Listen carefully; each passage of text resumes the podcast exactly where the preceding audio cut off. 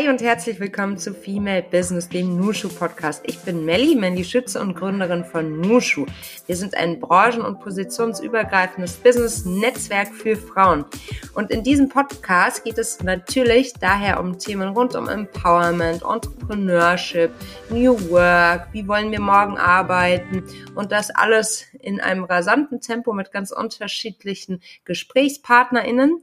Heute habe ich Sina Zara zu Gast. Sie ist Schauspielerin und unter anderem ein Gesicht der Serie Alles, was zählt. Wir sprechen darüber, wie man dazu kommt, nach einem abgeschlossenen Psychologiestudium auf einmal eine Karriere als Schauspielerin zu beginnen, was ich total bemerkenswert finde und welche Rolle die Intuition im gesellschaftlichen Zusammenleben spielt und ob ein stringenter Karriereweg wirklich immer noch das Modell der Zukunft ist. Und hier einige Hinweise aus unserem Nushuversum, die Breaking News aus dem Nushuversum. Jetzt am 28. Juni haben wir ganz in der Früh unser neues Format Nushu Collective Intelligence. Da geht es darum, gemeinsam an einer Idee zu arbeiten. Alle Nushus können ihre Ideen einreichen. Wir wählen drei davon aus und dann gibt es sozusagen Co-Creation pur und kollegiales Coaching. Außerdem haben wir zwei Tage später, am 30. Juni, unser beliebtes Format Nusche Show und Tell, unsere Jobmesse. Hier pitchen Unternehmen um euch und nicht umgekehrt. Ist da auch mal ganz erfrischend. Dieses Mal dabei Bearing Point und Coach Hub. Wir freuen uns drauf. Liebe Sina, herzlich willkommen im Nushu Podcast. Vielen Dank. Wo erwischen wir dich gerade? Äh, ich bin zu Hause. Ich ähm, habe eben meinen Kaffee schon fertig getrunken, äh, weil ich sonst immer so schmatze und klebe. Das kenne ich aus dem Sprechen, dass man das lieber lässt. und jetzt sitze ich hier gemütlich an meinem Schreibtisch und quatsch mit dir. Und wo ist denn zu Hause? Mein Zuhause ist in Hamburg, in Winterhude. In Winterhude, auch das ist schön. Also fast an der Alster sozusagen. Ja, genau, beziehungsweise noch näher am Stadtpark. Noch näher am Stadtpark. Also Stadtpark ist auch eine coole Sache. Da kann man ja sogar schwimmen, ne? Äh, genau, da ist der Stadtparksee. Ja, aber ich, ähm, ich gehe nicht gerne ins Wasser, deswegen. Aha. Du gehst nicht gern ins Wasser. Sind wir ja schon bei einem Thema. Äh, wie kam es dazu? Schon immer nicht gerne oder? Ich friere einfach schnell und irgendwie, also ich gehe da halt schon bis zu den Waden und so rein, aber ähm, ich gehe irgendwie nicht so gerne schwimmen. Ja, da bist du ja richtig aufgehoben in Hamburg. Deshalb bin ich unter anderem weggezogen, weil es mir immer so kalt war in Hamburg und deshalb oh. wieder in München äh, zu Hause jetzt. Ist es denn da besser? Weil ich, also ich habe immer das Gefühl, so viel besser ist es da gar nicht. Ich habe immer das Gefühl, es ist nur so in der Mitte Deutschlands besser. Ja, also gefühlt ist es sehr viel besser. Ich habe keine okay. Ahnung, vielleicht ist das aber auch Einbildung. Ähm, weil ich mir das jetzt so, weil ich mir das so manifestiere, dass das jetzt richtig gut hier ist. Aber mhm. ähm, gefühlt friere ich deutlich weniger und man hat halt im Sommer schon eher so dieses Ding, dass man konsequent die ganze Zeit naja, auch draußen lebt. So, Balkontür ja. immer auf. Und das mhm. ist was, was ich ein bisschen vermisst hat in Hamburg, auch wenn es eine wunderbare Stadt ist, keine Frage. Ja. Ja, ich kann dir nur zustimmen. Ich, ich kann es nicht leugnen. so, äh, lass uns mal zu den Inhalten kommen. Wie mhm. bist du denn in den Tag gestartet? Hast du so einen ganz klassischen Tagesablauf? Ähm, normalerweise ja, äh, zurzeit aber nicht. Und zwar ist es eigentlich so, dass ich ähm, aufstehe. Unter der Woche ist das meistens so zwischen acht und neun. Da bin ich sehr privilegiert, das weiß ich auch. Ähm, mit meiner Selbstständigkeit äh, darf ich da irgendwie immer so relativ ausschlafen. Mm, und dann ähm, kümmere ich mich in aller Regel erstmal um meinen Hund, äh, der das auch einfordert. Und wir gehen eigentlich, äh, ja, machen uns kurz frisch und essen eine Kleinigkeit und dann äh, bin ich immer erstmal eine Stunde draußen mit dem. Deshalb der ähm, Stadtpark, ne? Mhm. Ja, genau, mhm. genau. Mhm. Und äh, der Heinzpark ist ja auch in der Nähe und so kleine ähm, Wasserläufe und so. Also wir gehen immer erstmal eine Stunde raus und ähm, manchmal stretche ich mich danach noch so ein bisschen Yoga und so und dann geht's irgendwie in den Tag. Aber das ist zurzeit anders, weil ich äh, momentan viel drehe, ist der bei meiner Mama auf dem Land. Ähm, deswegen vermisse ich den wahnsinnig, aber ich bin auch irgendwie so ganz froh, dass ja, ich dann irgendwie mich momentan so ein bisschen in den Tag faulenze. Also das klingt nach einer sehr schönen Morgenroutine. Du bist ja seit äh, Mai diesen Jahres, glaube ich, das äh, neue Gesicht einer Serie. Die Serie heißt Alles, was zählt, ist im genau. privaten äh, Privatfernsehen. Aber ja. lass mal von vorne anfangen. Wie bist mhm. du denn zur Schauspielerei gekommen? Ähm, ja, also ich habe ähm, jetzt, übrigens, jetzt ist gerade ein bisschen Baulärm. Ich weiß nicht, soll, äh, hört man den doll oder? Nee. Okay, perfekt, dann, nee. dann bin ich beruhigt. ähm, wie ich zur Schauspielerei gekommen bin, ja, ähm, das ist ganz spannend. Ich habe eigentlich in meiner Jugend nicht wirklich mit dem Gedanken gespielt, äh, Schauspielerin zu werden. Ich habe das Gefühl, viele Kollegen und Kolleginnen wollten das immer schon ihr Leben lang. Und ich bin eine Schauspielerin, die das von sich nicht unbedingt behaupten kann. Ähm, ich bin mit 16, da bin ich noch auf die weiterführende Schule gegangen, ähm, in der Innenstadt angesprochen worden von so zwei Modelagentinnen für in dem Bereich Werbung, also eher so People-Agenturen waren das.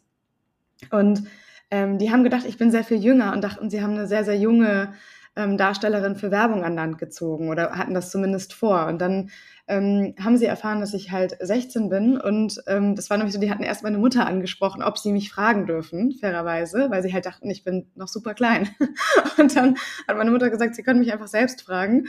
Ich sei schon 16 und dann ähm, ja, kam so eins zum anderen. Ich wurde ähm, Teil in dieser Agentur, war da gelistet und habe seitdem immer mal Imagefilme, Werbung und Musikvideos gedreht, ähm, bis ins Abi rein, bis Anfang meines Studiums. Und ja, und das hat sich einfach so weiterentwickelt, dass ich dann einen kleinen, Auftritt, äh, kleinen Auftritt in einem Film hatte. Dann hat mir das Spaß gemacht. Dann habe ich angefangen, äh, neben der Psychologie, da kommen wir ja wahrscheinlich gleich noch zu, aber ich habe ja Psychologie oh, ja. studiert. Und dann habe ich angefangen, nebenher Schauspielunterricht zu nehmen. Und äh, also es ist, dann habe ich eine Agentur gefunden, was ich niemals gedacht hätte, weil ich ja keine Schauspielausbildung gemacht habe. Und es kam irgendwie so eins zum anderen. Und ich reflektiere diesen Weg, den ich da einge also angetreten bin, immer auf die Art und Weise, dass ich das Gefühl habe, ich bin davon wahnsinnig viel Glück auch begleitet gewesen. Also ich kann es gar nicht besser erklären, als dass einfach so eins zum anderen kam und ich heute ähm, als Schauspielerin arbeiten darf. Und ich das ist, ich bin immer noch selber fasziniert davon. Das, das hört man, weißt du, ich würde das jetzt einmal challengen, vielleicht ist es nicht das Glück, sondern einfach deine Leistung, die dich dahin gebracht hat. Ja, vielleicht wäre es cooler, das so zu sehen. Also oder vielleicht ist es ein Mix aus beidem. Vielleicht ähm, habe ich da irgendwie Glück und äh, kann wirklich mit Dankbarkeit sagen, dass ich auch vielen Menschen begegnet bin, die mich gefördert haben, die es auch irgendwie gut mit mir meinten. Ähm, und auf der anderen Seite haben die womöglich auch einfach mein Potenzial gesehen und gerne mit mir arbeiten wollen. Und ähm, ja, man kann das auf verschiedene Art und Weise auslegen. ich merke schon, du bindest dich. Strauf, ja, ich merke das auch. Wie ein Stück Seife in der Hand. Flutsch. ja, es ist schwierig. Ne? Ähm, aber du sagtest ja schon was äh, super Spannendes an deiner Vita. Du hast ein abgeschlossenes Psychologiestudium. Das macht man ja auch nicht so mal eben mit links. Das ist ja schon auch so ein Riesending. Ja. Ähm, liegt es jetzt brach oder läuft es parallel oder wie ist das? Ähm, äh, ja, das ist für mich ganz schwer zu beantworten, weil ich das, das könnte man gar nicht so kategorisch sehen, glaube ich. Also ähm, ich glaube, dass mich das Psychologiestudium und meine Erfahrung, die ich auch in der Klinik und mit ähm, Klienten und Klientinnen gemacht habe, ähm, auch heute in meinem Schauspielberuf trägt ähm, und einfach ausmacht. Also das ist so ein Fundament, was, was irgendwie trotzdem aktiv ist. Ähm, und auf der anderen Seite ist es so, dass ich auch als Coach, also als psychologischer Coach arbeite, ähm, auch meine Website habe und da auch Klienten und Klientinnen habe, allerdings gar nicht so hochfrequent. Also wenn man mhm. Coach sein will, ist das irgendwie auch so ein so ein Fulltime-Job. Da muss man sich richtig reinknien. Ähm, und das mache ich gar nicht so sehr, weil ich eigentlich mit, meinem, mit meiner Kunst sehr beschäftigt bin. Also so, mhm. das heißt, es liegt nicht brach, aber es ist aktuell auch nicht der Schwerpunkt. Mhm. Ja, ich finde es deshalb so spannend, weil ich habe äh, kürzlich ein Panel äh, moderiert, da ging es um das Thema disruptive Karrieremodelle. Und wenn wir über Disruption sprechen, so im Karrierekontext, mhm. dann ist das ja immer so Definitionssache. Ich habe dazu auch mal ein LinkedIn-Posting abgesetzt und Leute gefragt, was meint ihr ist Disruption im, im Karrierekontext? Und das, was du da jetzt ähm, beschreibst, finde ich relativ disruptiv. Nicht zu sagen das eine oder das andere, sondern es läuft jetzt parallel. Ähm, ja. Wie siehst du das? Findest du es disruptiv? Du musst mich einmal noch mal mit dem Begriff abholen, ehrlicherweise. Also ja, ja, Disruption. Es gibt ja immer so die die technologische Disruption, also sozusagen der große brachiale Wandel. So würde ich es jetzt einmal über, übersetzen. Also das, was sozusagen Breaking ist, was mit Althergebrachten einmal aufräumt. Das ist für mich so eine Disruption. Disruption ja, okay. im Bereich Karrieremodelle würde bedeuten, früher ging es ja immer darum, dass alles stringent, geradlinig ist, dass du irgendwie fokussiert ah, ja. bist, so ein ja. Karrierebaustein oder ein Schritt auf den nächsten aufbaut, dass du so die Karriereleiter erklimmst. Weißt du, wie ich meine? Mhm. Ja, ja, ja, genau. Also so, ja, ich spreche auch immer so von diesem roten Faden und von. Richtig. Ich sag, ich sag immer so ganz plakativ, für mich ist das irgendwie so mega deutsch und auch veraltet. Also so mhm. die, ja, genau, was du sagst. Also ja, da würde ich sehr zustimmen. Also ähm, ich muss auch sagen, wenn man mich fragt, was ich von Beruf bin, mhm. dann beantworte ich das wahnsinnig ungerne. Viel lieber mag ich die Frage, was ich eigentlich aktuell beruflich mache. Mhm. Also weil dann, weil ich weiß immer gar nicht, ob ich sagen würde, ich bin Psychologin, ich bin Schauspielerin, ich bin Synchronsprecherin. Ich bin ja alles von dem. Und mhm. ich bin in Phasen etwas davon mit größerem Schwerpunkt und etwas davon mit kleinerem Schwerpunkt und dann verändert sich das wieder. In einem halben Jahr kannst du mich fragen, dann mache ich gerade das schwerpunktmäßig. Ähm, und ich kann dann immer nur sagen, was ich gelernt habe, was ich gerade mache, ähm, was so, also ich finde es ganz schwer zu sagen, was bist du von Beruf? Ja, vieles. Also so, mhm. ich ähm, finde das auch äh, eine schwierige Frage tatsächlich. Mhm. Kann ich total nachvollziehen. Es geht ja dann auch um die Rollen oder auch um die Schubladen, in die man gesteckt wird.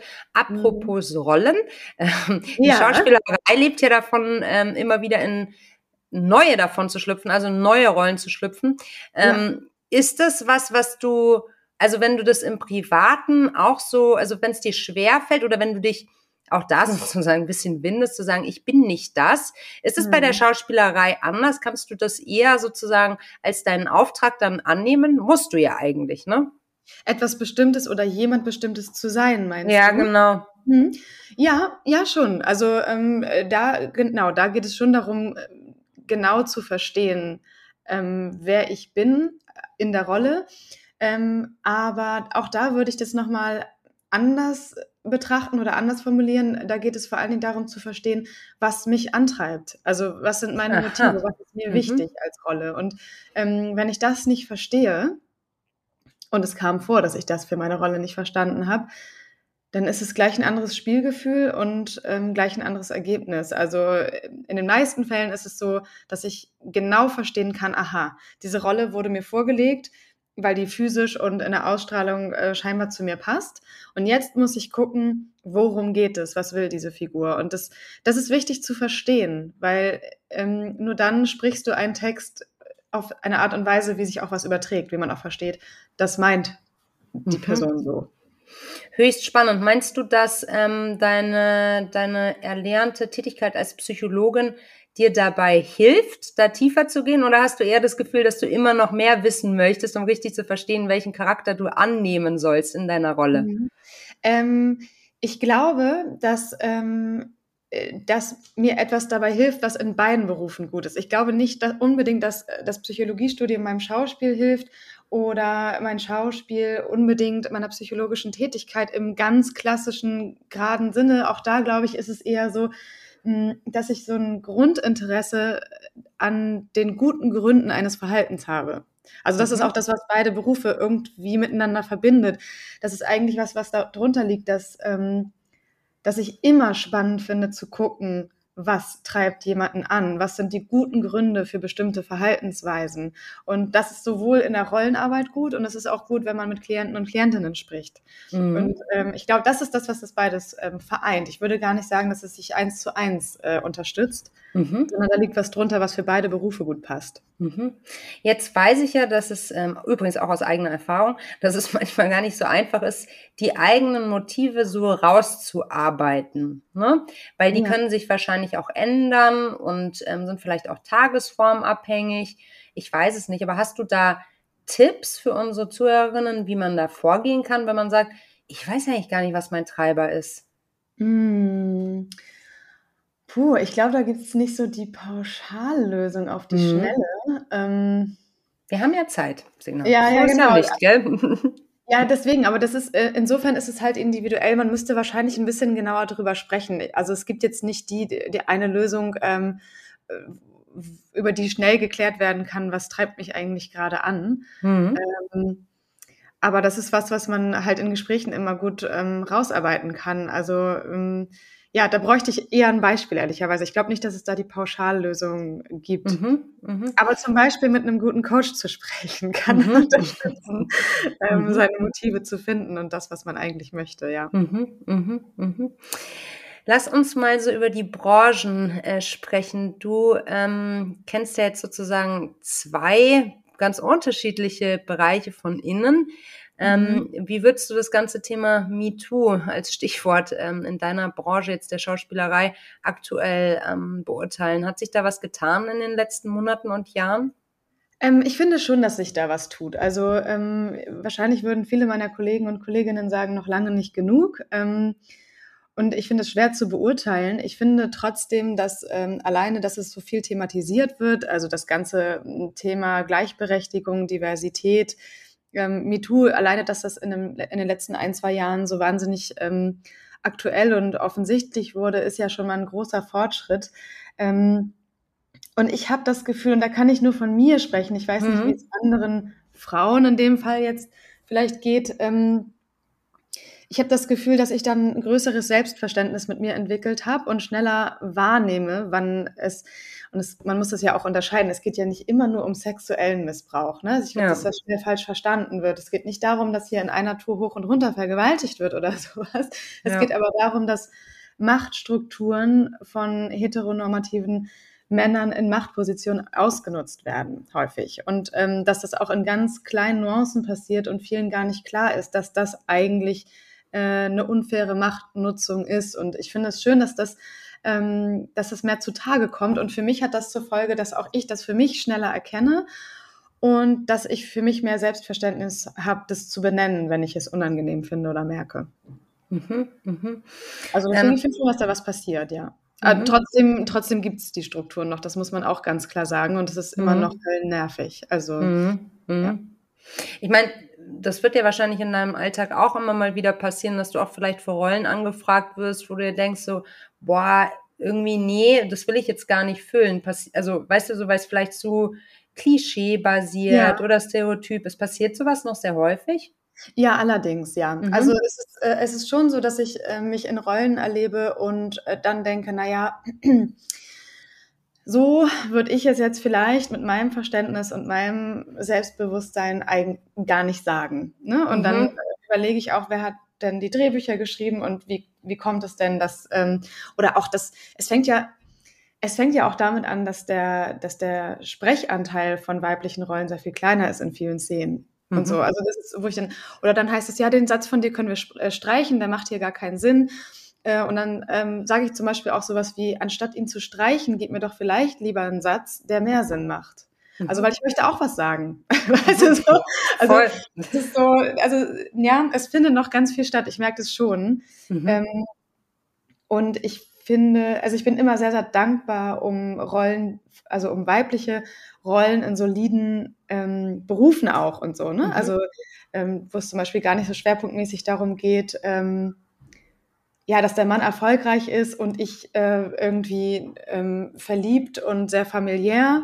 Weißt du? Also ja, voll, voll. Können wir vielleicht auch meinen Beruf benennen oder meine Power oder Hallo, genau.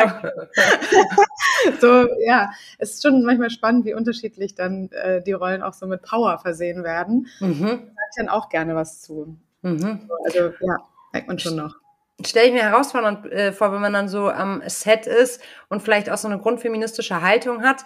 Ähm, wie gehst du damit um? Also hat sich deine, also hast du eine feministische Haltung, die sich durch deinen ja, Berufswechsel verändert bzw. weiterentwickelt hat?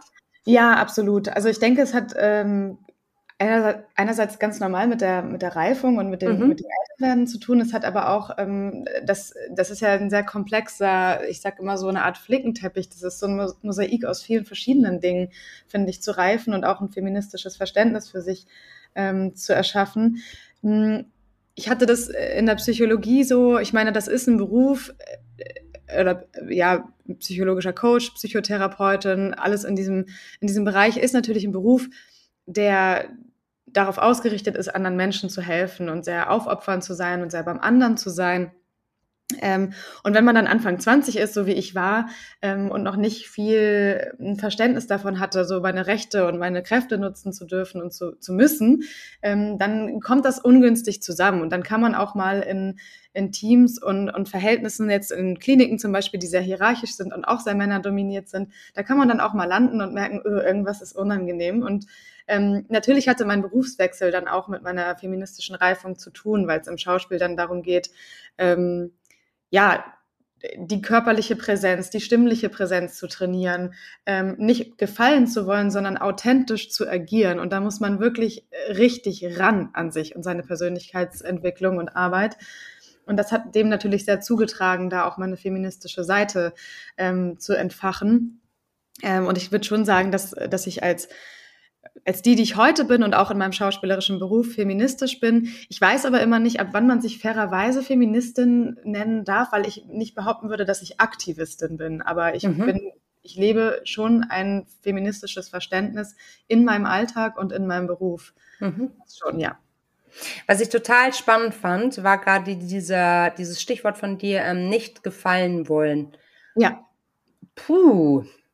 Also ja. Ja, genau. Also nicht gefallen zu, also ich glaube, viele von uns äh, wollen erstmal gefallen. Ja, äh, ja. Wie kommt man da raus? Hm, ich, ich, an der Stelle würde ich gerne mhm. etwas Faires sagen. Und zwar glaube ich, dass, dass das etwas ist, was ja schwerpunktmäßig der Konflikt von Frauen ist. Ähm, ich glaube aber, und das muss man fairerweise sagen, dass das äh, häufig ein Konflikt von allen Menschen ist, also ja. auch von Männern. Ne? Also ähm, ich glaube, dass unsere Gesellschaft uns ein bisschen dazu erzieht, ähm, Leistung zu bringen, zu gefallen, zu funktionieren. Das ist so ein Druck, unter dem wir allen alle stehen und auch Männer haben in ihren Rollen. Das ist alles immer sehr heteronormativ und plakativ ausgedrückt. Ne? Also äh, wenn ich jetzt so spreche, weil ich das zu schwierig finde, jetzt äh, so auf die Schnelle mal alles zu benennen, aber ich spreche jetzt mal nur so von heteronormativen Gedanken. ähm, ich glaube, dass Männer in ihren, in ihren Rollen da auch ganz viele Konflikte haben. Ne? Also das, das finde ich irgendwie ganz wichtig, das ja. irgendwie auch mit, mit zu betrachten. So. Ähm, und was ich wichtig finde, hm, wenn es darum geht, nicht zwangsläufig und äh, um jeden Preis gefallen zu wollen, dann, dann geht es nicht darum, ähm, nicht, also dann geht es nicht darum, egoistisch im klassischen Sinne zu sein. Es geht nicht darum, ähm, sich abzugewöhnen, im Team arbeiten zu können und zu wollen. Es geht nicht darum, irgendwie auf gut Deutsch Arschloch zu werden. Ähm, aber es geht darum zu gucken, wofür stehe ich, wo sind meine Grenzen und habe ich den Mut, die rechtzeitig zu formulieren. Also das ist so das, wo es schwerpunktmäßig darum geht, finde ich. Und auch das höhere Ziel zu sehen. Also ähm, sozusagen vorauszudenken und zu sagen, da will ich hin mit mir und meinen Bedürfnissen oder meinen beruflichen Zielen gerade oder auch meinen Absichten innerhalb dieses Projekts oder wie auch immer.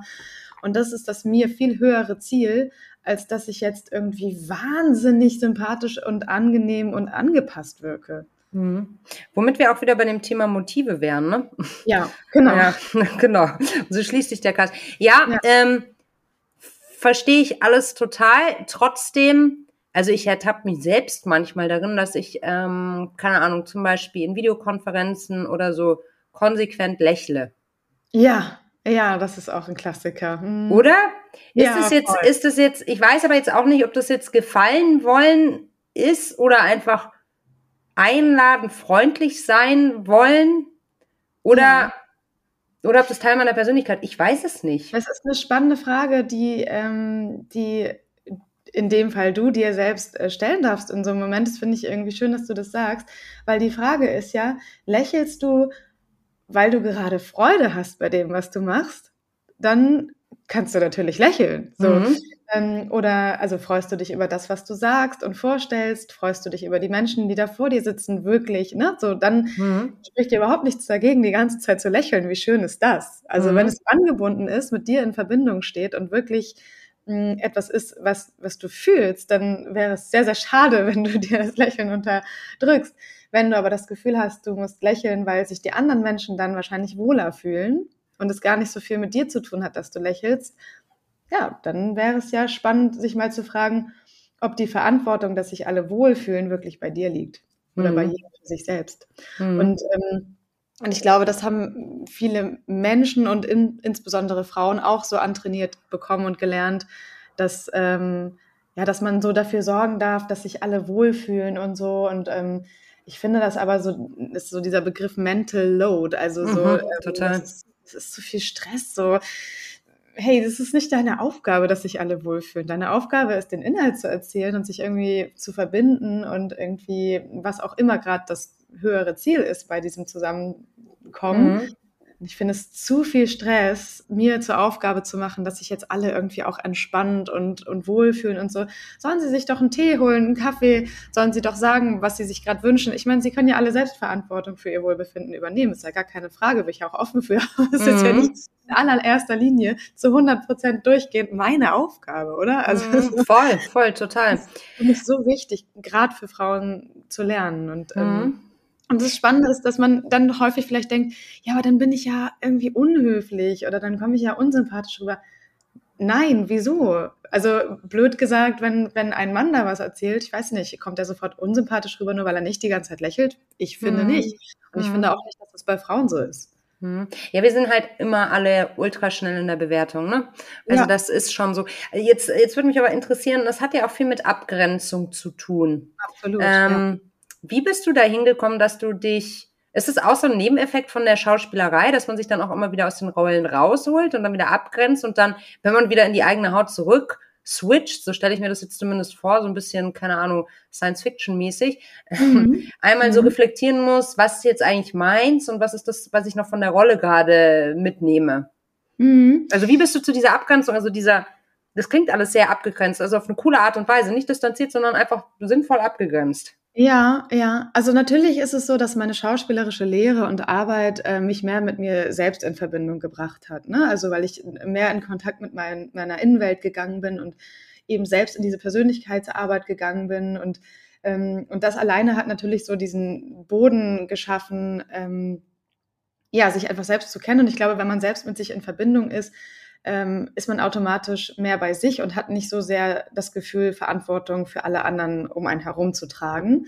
Ähm, das hat er natürlich sehr gut reingespielt. Ähm, warum das für mich aber wichtig wurde oder so, so zu so einem Durchbruch kam, dass ich gesagt habe, ähm, ich, ich will gar nicht mehr die super sweete, immer sympathische, für alle sorgende junge Frau sein, ähm, hat schlicht und, und einfach, glaube ich, auch damit zu tun, dass es mir irgendwann zu viel war. Und es ist so, es kam, mhm. so, es kam so zu mir. Also es ist so eine Art Geschenk von außen gewesen, sozusagen. Das ist so, boah, nee, es war einfach irgendwann zu viel. Und ich habe, also ich, ich weiß gar, ich kann dir gar nicht sagen. Es ist, es gibt so diesen Point of No Return. Ich habe das Gefühl, den haben so viele Menschen in verschiedenen Bereichen sicherlich schon erlebt. Ähm, ja auch vielleicht an Zuhörer und Zuhörerinnen, äh, ihr kennt das vielleicht alle, dass man irgendwann merkt, jetzt hat sich was verändert und man fragt sich, warum und wahrscheinlich einfach, weil es, weil es jetzt wirklich gereicht hat oder so. Ne? Und dann äh, versteht man plötzlich was und macht sich auf den Weg und an die Arbeit und verändert was für sich.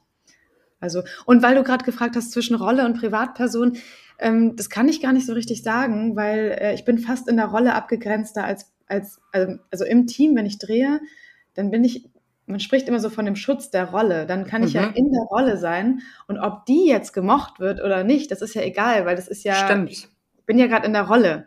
Und wenn ich aus der Rolle austrete, dann ist die, die Sina in echt natürlich auch ein bisschen näher daran zu gucken, ähm, ne, wie funktioniert das hier mit uns allen im Team, ist alles in Ordnung. Und natürlich ist es mir auch wichtig, dass eine Harmonie im Team besteht. Also wie gesagt, es geht nicht darum, irgendwie ein Arsch zu sein oder so. Mhm. Ähm, es, ja, diese Abgrenzung ist ja auch, bringt ja auch meistens Klarheit für alle mit sich. Ne? Also die ist ja meistens total wohltun. Ich weiß nicht, ob du diesen Moment kennst. Ich kenne ihn sehr, sehr gut, wenn es dann heißt so, äh, wie nenne ich das als Beispiel? So im Sinne von, ähm, man denkt, die andere Person, jetzt mal um es simpel zu machen, wolle ein, wolle was zu essen, die andere Person hat aber eigentlich gar keine Lust auf äh, Essen, ist mhm. trotzdem, weil sie denkt, die andere Person möchte das. Also zwei Leute verbiegen sich, weil sie ja. denken, die, weißt du so, immer total wohlwollend gemeint, aber eigentlich total absurd.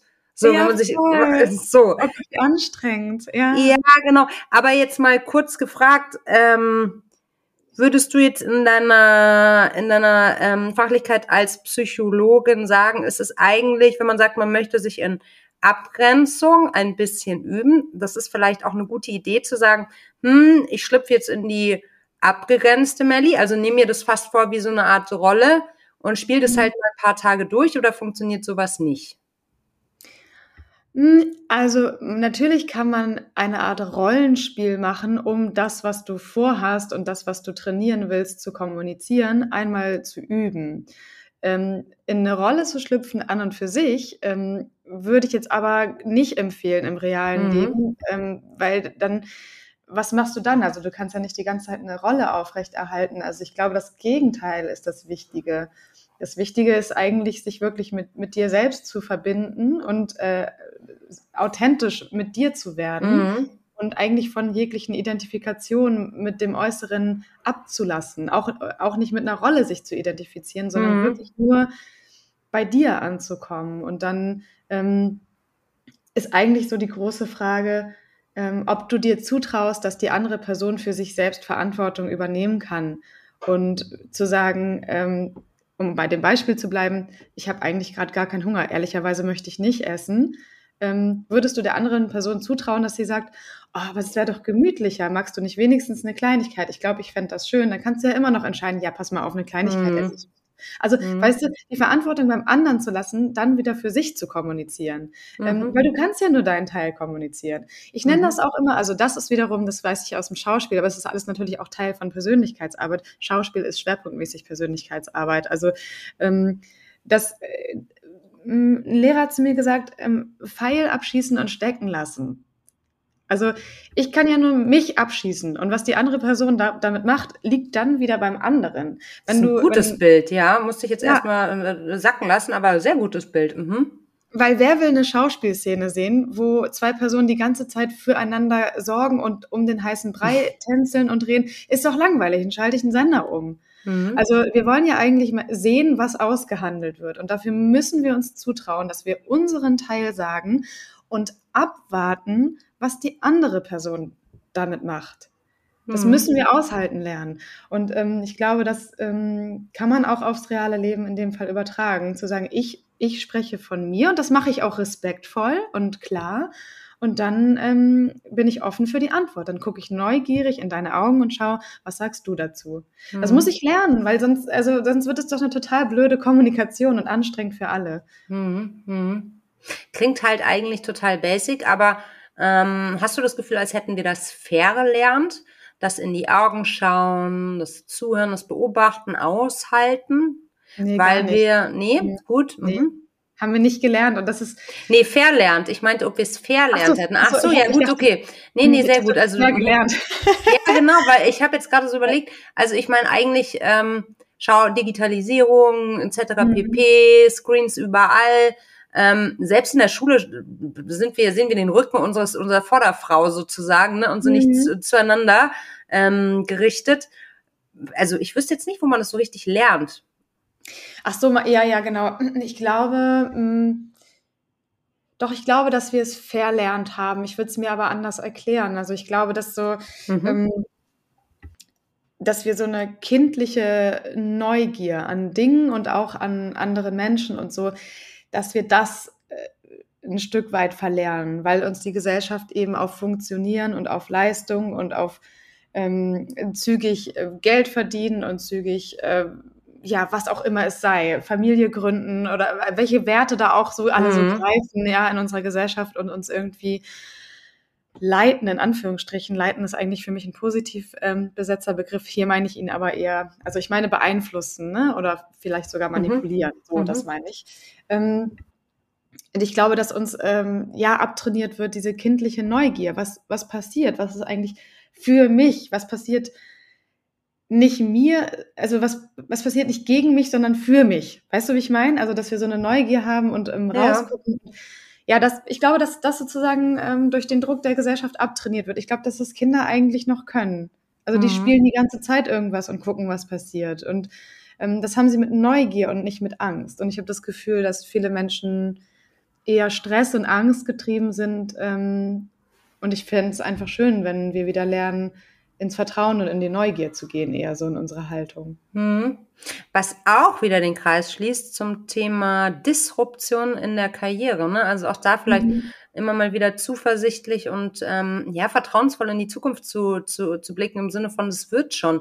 Und ich muss die Frage, ähm, was bin ich eigentlich, also rein beruflich ja nicht so beantworten, wie man sie vielleicht gestellt bekommt, sondern eben deine Formulierung äh, wählen, zu sagen, ich bin oder ich beschäftige mich aktuell mit. Oder wie war ja. deine Formulierung nochmal?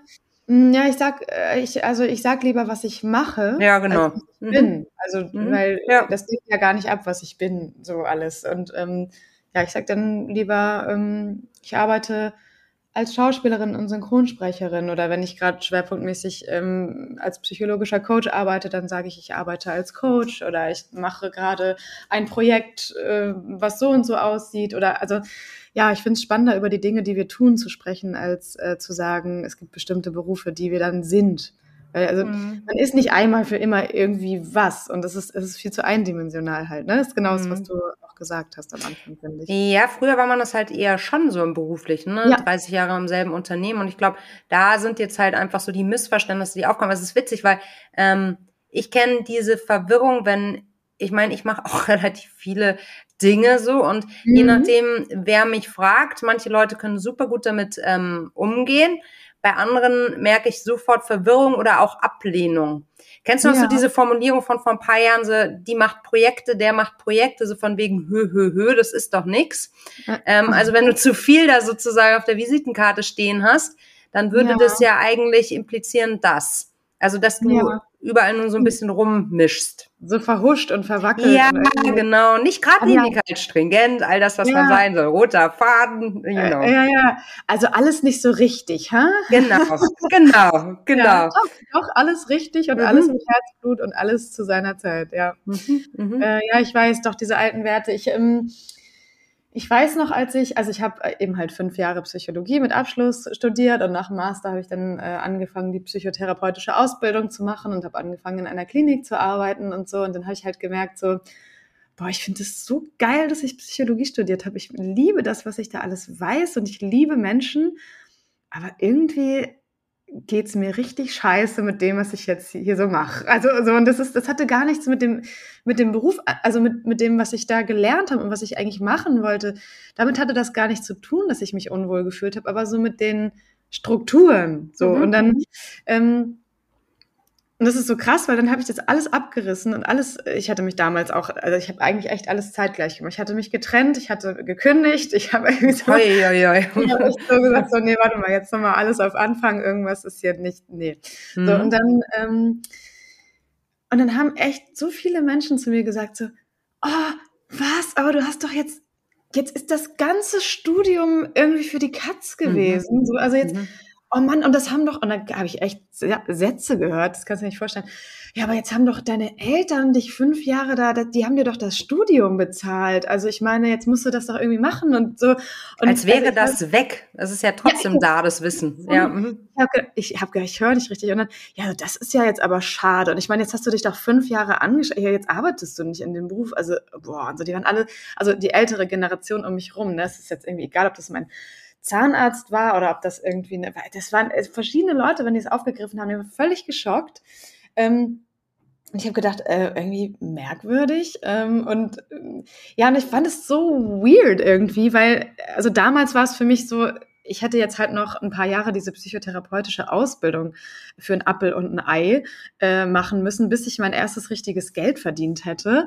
Äh, und so, also äh, ich habe das Gefühl, mhm. oft wissen wir auch gar nicht von, von den ganzen Umständen. Wir haben von außen so ein Bild, was ja. jetzt Sinn machen würde, und dann quatschen wir da rein. Das, das geht eigentlich nicht, mhm. weißt du? Also, und viel wichtiger ist ja eigentlich, dass man, dass man glücklich ist in dem, was man macht, dann, und dann ist man auch gut darin. Es bringt ja jetzt nichts, wenn ich äh, da jahrelang in den nächsten 40 Jahren in der Klinik arbeite, äh, wo Oberärzte und Chefärzte alles dominieren und ich weiß nicht, nicht das Geld bekommen, was ich möchte und nee, war keine Option. Ich habe irgendwie gedacht, wow. Und dann ist auch wieder die Erkenntnis zu sagen, muss ich jetzt aber auch nicht jedem erklären. Mhm. Das ist halt mhm. irgendwie auch meine Zeit und meine Kraft. Mhm. Können Sie gerne finden und wenn sie dann irgendwann erwachen und sagen, hey, ich merke das und das macht mir Spaß und ich möchte das alles ein bisschen flowiger und, und neugieriger sehen und nicht so kategorisch und und stringent, dann ist das ja, das ist ja ihre Challenge, muss ich ja jetzt nicht übernehmen, die Verantwortung halt, ne? Abgrenzung, da sind wir wieder. Genau. Ja. Sag, Sina, wenn du jetzt, ähm, wenn du jetzt so einen Appell sprechen dürftest, was du jetzt darfst, an unsere ZuhörerInnen da draußen, die sagen, boah, eigentlich, ich weiß auch, ich will eigentlich schon längst das und das machen oder vielleicht weiß ich noch gar nicht, was ich machen will, aber ich habe schon länger so ein Störgefühl im Job. Mhm. Ähm, was wäre so der Power Boost, äh, Mutmacher, das Mutmacher-Plädoyer, was du jetzt sagen würdest, wirst? Mhm. Also ich würde sagen, ich kann äh, gut verstehen, dass Veränderung ähm, Angst macht und dass die erstmal, also dass die Idee nach einer Veränderung erstmal reifen darf. Und es gibt sicherlich gute Gründe, warum diese Person diese Veränderung bisher noch nicht eingeleitet hat. Also das finde ich erstmal wichtig anzuerkennen. Und was ich halt mitgeben würde, ist, vielleicht kannst du eine kleine Sache anfangen, anders zu machen. Irgendetwas Kleines, was du dir zutraust. Und das ist, es kann vielfältig sein. Es kann sein, dass du jemanden kontaktierst, wo du das Gefühl hast, die Person macht etwas oder weiß etwas über Dinge, was dich interessiert. Vielleicht kannst du sie zu einem Kaffee einladen und dich von ihr inspirieren lassen. Vielleicht kannst du auch sagen, statt fünf Tage arbeite ich vier und an diesem fünften Tag probiere ich irgendeine andere Idee aus und fange da mal ein bisschen mit an. Vielleicht gibt es irgendeine kleine Möglichkeit, was auszuprobieren. Und das reicht oft schon. Es muss nicht jeder so einen Radikalschlag machen wie ich, ähm, sondern es reicht manchmal eine Kleinigkeit zu verändern und das ist wie ein Schneeball. Das kann manchmal, das kann eine Veränderung, die dann vielleicht nicht in den nächsten Wochen schon passiert, aber wenn du etwas Kleines veränderst, kann es sein, dass du in drei Jahren auf einmal ganz woanders bist. Und das, das, das würde ich gerne mitgeben. Und vielleicht, und was ich noch gerne mitgeben würde, ist, viele Menschen sitzen so fest. Also die sagen mhm. so, ich habe die und die Idee. Und aber ich war ja gut, aber da, da bin ich ja niemals jetzt mal eben so. Ähm, ja, und ich sage immer, wenn sich was bewegt, bewegt sich was. Also du musst nicht gleich dort sein. Also du kannst auch sagen, ja, ich träume irgendwie davon, ähm, was weiß ich, eine, Hochzeit, eine Hochzeitsunternehmerin zu sein, ja, für Hochzeiten äh, oder so. Und vielleicht kannst du anfangen, irgendwo in einem Catering mitzuarbeiten, was irgendwie gar nicht so wirklich mit diesem ganzen Hochzeitsunternehmen, was du da eigentlich träumst, aufzubauen, zu tun hat. Aber vielleicht lernst du da eine Person kennen, die wiederum diese Person kennt und dann hörst du wieder von der Idee und verbindest dich da mit einem Vorhaben und einfach etwas Kleines in Bewegung zu bringen, ist mhm. schon der. Anfang. Mhm. Und am Schluss ist es ja auch so, jetzt gerade bei diesem Hochzeitsbeispiel, wenn du mal im Catering oder in der Gastro gearbeitet hast und dann irgendwann vielleicht dein, dein Unternehmen für Event, äh, Events hast, dann kennst du auch die Perspektive und es wird dich garantiert weiterbringen, wenn du nochmal ganz anders führen kannst, wenn du nochmal ganz anderes Verständnis hast. Und ich denke auch immer, es sind immer alles so, so kleine Mosaiksteine, die sich dann ja. irgendwann zu einem Bild zusammenfügen. Welches Bild es gibt, oder er gibt, weiß man häufig noch gar nicht. Und irgendwie am Schluss macht nicht alles, aber ziemlich viel immer irgendwie Sinn. Ja, ja, das denke ich auch. Also genau, und das ist, sind, die, es sind so die kleinen Anfänge mhm. und das ist und es ist einmal mehr die Neugier auf andere Menschen mhm. und auf auf, ähm, auf Menschen, die Dinge irgendwie anders machen und so. Also seid neugierig darauf ähm, und immer zu versuchen, auch von der Angst wegzugehen in die Neugier und vielleicht zu sagen, vielleicht passiert es für mich und nicht, dass es einfach mir passiert und ich habe keine Kontrolle mehr, sondern vielleicht ist es was, was mich was lehren soll, was mir was zeigen soll oder so. Also neugierig zu sein. Seid neugierig, ihr da draußen. Ich bin jetzt auch neugierig und würde gerne mit dir spielen. Und zwar eine Runde Quick and Dirty. Das geht so, ah, ja. ich stelle dir eine Frage und du antwortest idealerweise in einem Satz. Was Ei, okay. löst das bei dir aus? Stress? ja, ja. Ich schon. Aber schön zum Schluss gegrillt, genau. okay, ich bin sehr gespannt. Oh, hoffe, okay. Uh, bist du ready? Ja. Okay. Was war der Moment, der für dich dein bislang größtes Erfolgserlebnis war? Ähm, ich denke die Hauptrolle bei Verbotene Liebe 2020. Was liest du gerade? Ich lese gerade Frauen schulden dir gar nichts. Kennst du das? Nee. Oh, jetzt habe ich gerade äh, die, die Autorin. Das weiß nie jemand, weder Titel ah, noch genau. Aber ist gut zu ja, empfehlen? unfassbar gut. Gibt, okay. Ist ein feministisches Buch, mhm. feministisches mhm. Fachbuch, gibt es auf Audible und auch äh, als, als Buch halt zu kaufen, ja. Sehr empfehlen. Was ist dein persönlicher Kraftort? Äh, der Wald, die Natur. Also wenn ich raus aus Hamburg fahre. Was war die größte Herausforderung in deiner Karriere in den letzten zwei Jahren? Ähm, weiterzumachen, trotz, ähm, trotz Overload, Stress und Umbrüchen. Wer hat dich in deiner Karriere bisher am meisten unterstützt? Ich würde, also viele, aber ich würde sagen, am meisten mein Papa.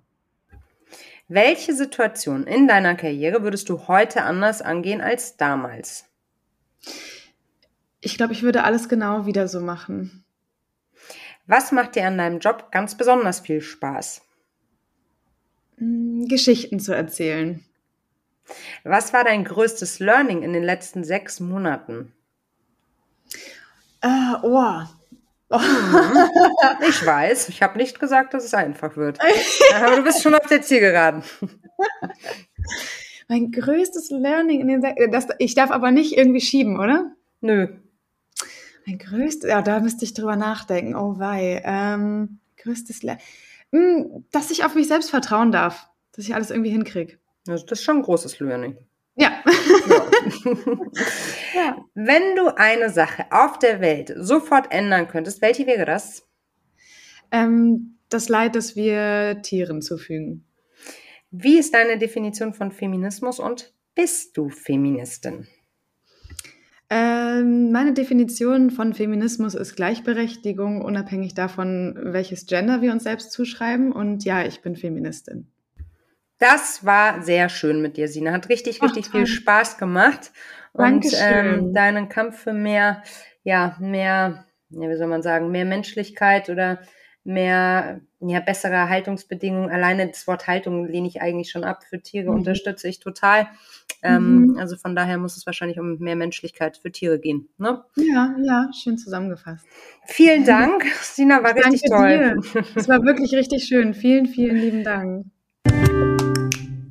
Vielen Dank dir fürs Zuhören und dafür, dass du uns dein Ohr geschenkt hast. Ich finde, das war ein richtig spannendes Gespräch und wenn du das auch so empfindest, freuen wir uns sehr darüber, wenn du uns eine Bewertung da lässt. Ich weiß, ich sage es relativ häufig, aber das ist halt so im Podcast-Business. Wir brauchen diese Bewertung, um mehr Reichweite für unsere Themen zu bekommen und den digitalen Raum somit auch ein bisschen weiblicher zu machen und vor allem die Podcast-Szene. Da ist nämlich noch ganz schön viel zu tun. Also lasst uns gerne eine 5-Sterne-Bewertung bei Apple Podcast in einer Google-App oder bei Spotify da. Das macht uns sehr, sehr froh und gibt dir garantiert gutes Karma. Vielen Dank. Bis nächste Woche. Deine Melli.